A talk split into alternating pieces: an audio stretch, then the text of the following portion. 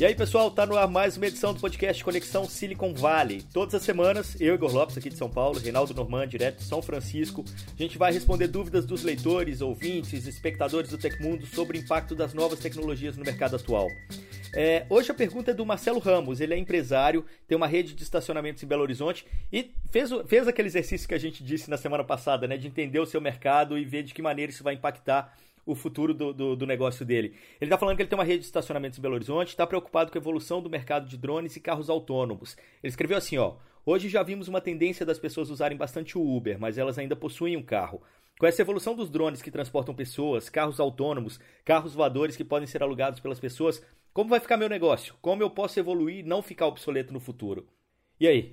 É, uma, uma, uma boa pergunta. Bom, a primeira coisa que eu tenho a dizer é o seguinte: ainda vai demorar a chegar tudo isso no Brasil, então nos próximos 5 é, a 10 anos você está tranquilo, seu negócio vai continuar existindo e dando uma boa margem de lucro.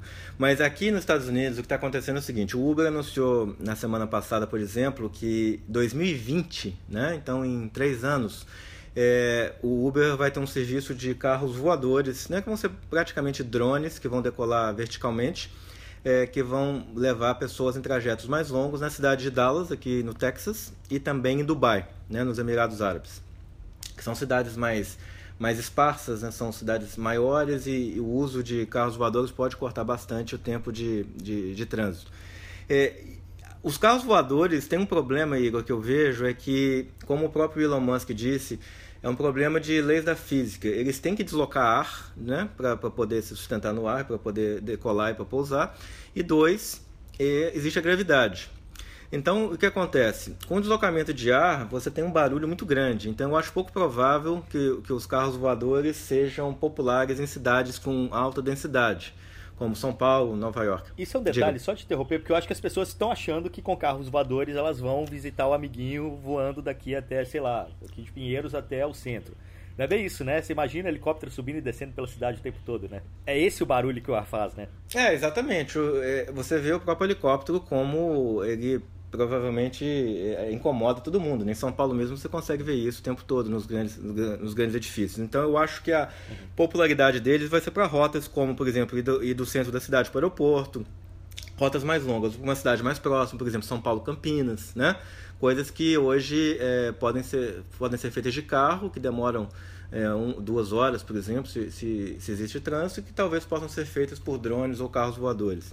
Então é um negócio ainda que vai demorar e não acho que vai ser tão popular. E o segundo ponto é que o carro voador ele cai, né? Então, em cidades de, de grande densidade, como São Paulo ou Belo Horizonte. Ele cai, ele pode cair, né? É, não, ele cai, né?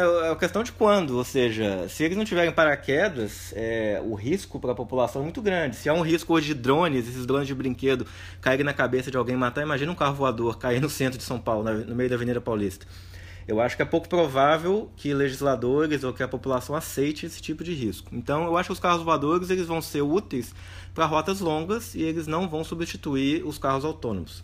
Já os carros autônomos, né, eu acho que eles são uma preocupação maior para o negócio dele, que é estacionamento, porque os carros autônomos eles provavelmente farão os estacionamentos deslocarem de áreas de grande densidade, por exemplo, centro de cidades, para áreas periféricas, onde esses carros vão ser é, estacionados, abastecidos, haverá manutenção né, na, na, periferia das cidades, onde eles podem fazer as principais rotas de forma é, mais eficiente. Então, eu acho que haverá uma migração de espaços menores no centro para espaços muito maiores que, podem, que possam armazenar, estacionar 10 mil carros autônomos na periferia das cidades que seriam perto desses helipontos ou que seriam os lugares para os carros dormirem, por exemplo, quando não tiverem utilidade? Eu acho que seria o lugar para os carros é, tanto dormirem quanto para que haja manutenção e abastecimento ou carregamento se os carros forem elétricos, né?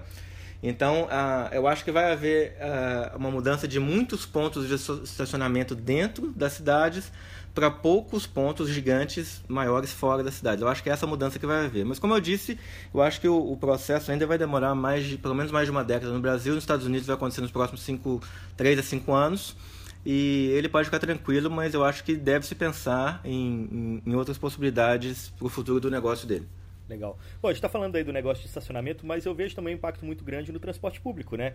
É, em Portugal, por exemplo, que eu tive recentemente, você aí em São Francisco também, o Uber hoje, principalmente na modalidade pool, ele acaba sendo mais barato do que o transporte público em algumas situações, né? Então, é, às vezes você opta por, pelo, pelo transporte particular em detrimento do transporte Sim. público. Como que você imagina que vai ficar o transporte público no futuro? Eu acho que o transporte público, ele, por exemplo, ônibus vão ser ônibus autônomos e o preço das passagens vai ser muito mais barato. Isso para mim isso é uma é, no-brainer, né? Que é a expressão que a gente fala aqui em inglês. É, é óbvio que isso vai acontecer. É, para transportes de longa distância, é, talvez a gente tenha que utilizar é, novas modalidades como Hyperloop que sejam mais eficientes. Porque se o preço, por exemplo, hoje é, a gente consegue aqui nas cidades próximas de São Francisco com Uber Pool mais barato que trem, né? Então está havendo uma canibalização e com o carro autônomo você vai perder. É, o grande problema é que é não poder trabalhar, não poder fazer alguma coisa que no trem você pode. Então você vai chamar o carro, ele vai vir aqui te levar por um preço mais barato que o trem. Então eu acho que a longas distâncias o transporte público continuará, mas a curtas distâncias ele será automatizado também, ou nós teremos que ter novas modalidades de transporte público como o Hyperloop. Legal. Bom, Ficamos por aqui hoje. Se você tiver alguma dúvida relacionada ao seu mercado aí, sobre como a tecnologia pode impactar seu negócio, mande para nós no e-mail conexão@tecmundo.com.br. A gente vai ter o maior prazer em responder. Obrigado. Ficamos por aqui. Valeu, Reinaldo. Obrigado, pessoal. Valeu, Igor. Até mais. Até.